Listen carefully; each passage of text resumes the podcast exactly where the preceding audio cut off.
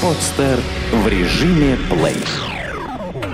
Автомобильный интернет-журнал автобегинер.ру представляет Рекомендации начинающим и опытным водителям. Технические особенности автомобилей.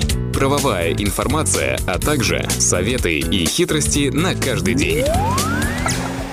Как правильно оформить доверенность?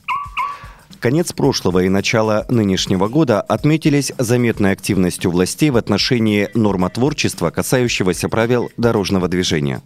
И хотя окончательно утвержденных и вступивших в силу изменений пока не так много, они уже успели заметным образом затронуть водителей.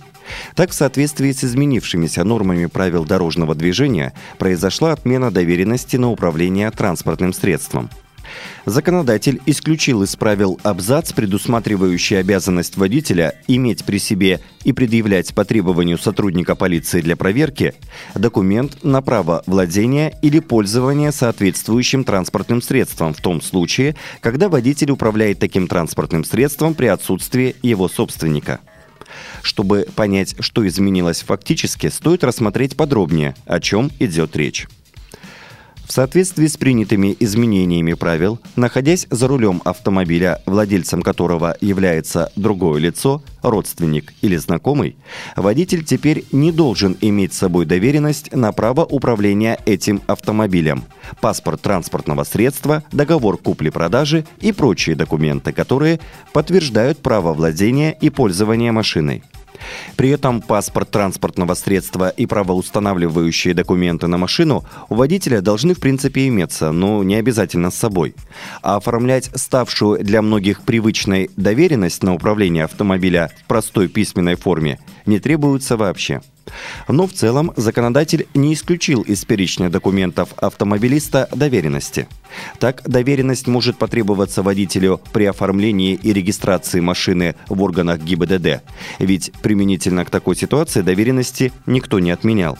В этом случае необходимо правильное оформление доверенности, иначе время, проведенное в очередях того или иного окошка ГИБДД, может оказаться потраченным совершенно напрасно. Оформляем доверенность, когда она нужна.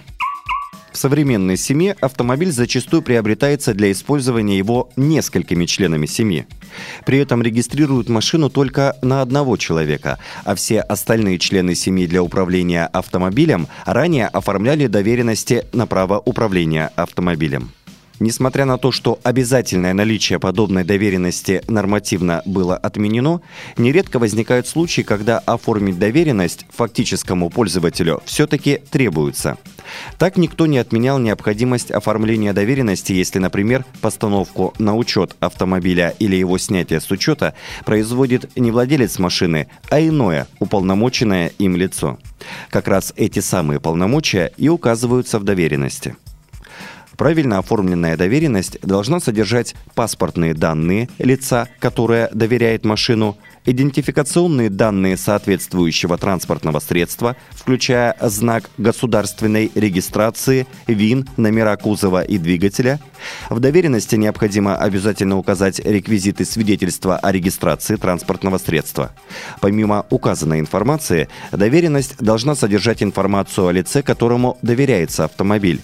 И, конечно же, необходимо указать подробную информацию о тех действиях, полномочиях, выполнение которых разрешает доверенность. Максимальный срок действия доверенности составляет 3 года, при том, что дата ее выдачи является обязательным атрибутом, без которого, как и без подписи доверителя, доверенность является ничтожной. Что такое генеральная доверенность? Отдельного изучения требует так называемая генеральная доверенность на транспортное средство – Название «генеральное» законом не предусмотрено. Столь громкое наименование, этот вид доверенности, получил в связи с тем, что она предусматривает широчайший перечень полномочий для лица, указанного в качестве поверенного. Генеральная доверенность была чрезвычайно популярна во второй половине 90-х, когда посредством ее выдачи фактически продавали автомобиль. Ведь помимо полномочий по пользованию машиной, генеральная доверенность предусматривала полномочия по распоряжению автомобилем, включая его продажу и иные виды отчуждения. При этом закон не требует уведомления собственника о предстоящей сделке. Одной из важных особенностей генеральной доверенности является ее нотариальная форма. Без удостоверения нотариусом такая доверенность недействительна. Обычно нотариус сам составляет генеральную доверенность, но можно сделать это и самостоятельно. Только вот дату и подпись доверителя нужно ставить исключительно в присутствии нотариуса. Генеральная доверенность имеет срок действия, аналогичный обычной доверенности. Без указания конкретного срока доверенность будет также действительна, но по умолчанию срок ее действия составляет один год. Проблем, вызванных отсутствием даты составления генеральной доверенности, как правило, не бывает, поскольку нотариус не станет заверять ничтожный документ. Безусловно, основной причиной, для которой оформляют генеральную доверенность, является продажа автомобиля таким способом. До некоторого времени подобный способ являлся наименее затратным и максимально быстрым для продавца. Оформив доверенность у нотариуса, продавец получал деньги от покупателя, и на этом для него все прекращалось. Дальнейшие хлопоты по снятию автомобиля с учета в ГАИ и последующему переоформлению ложились на плечи покупателя.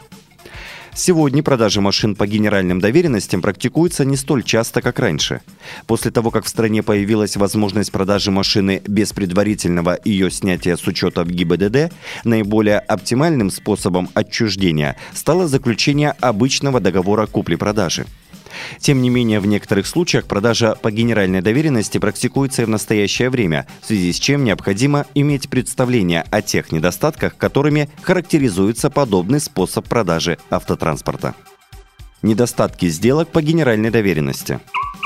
Недостатки имеются как для стороны покупателя, так и для продавца. В частности, нужно помнить, что, как и любая доверенность, генеральная доверенность может быть в любое время отозвана выдавшим ее лицом. Отозвав доверенность сразу после получения денег, недобросовестный продавец оставляет покупателя и без машины, и без денег.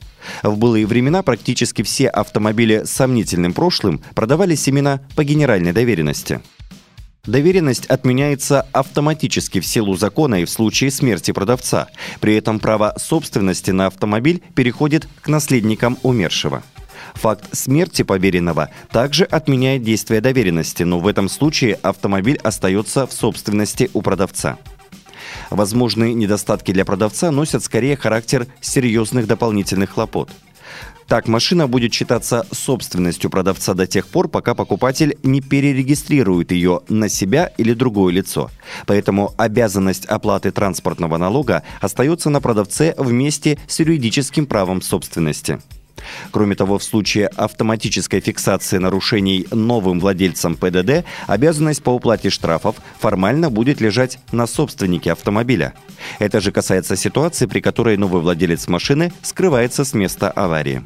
При таких обстоятельствах представители полиции придут к юридическому владельцу машины, то есть продавцу. Эту и другие статьи вы можете прочитать на сайте автобегинер.ру. Сделано на podster.ru Скачать другие выпуски подкаста вы можете на podster.ru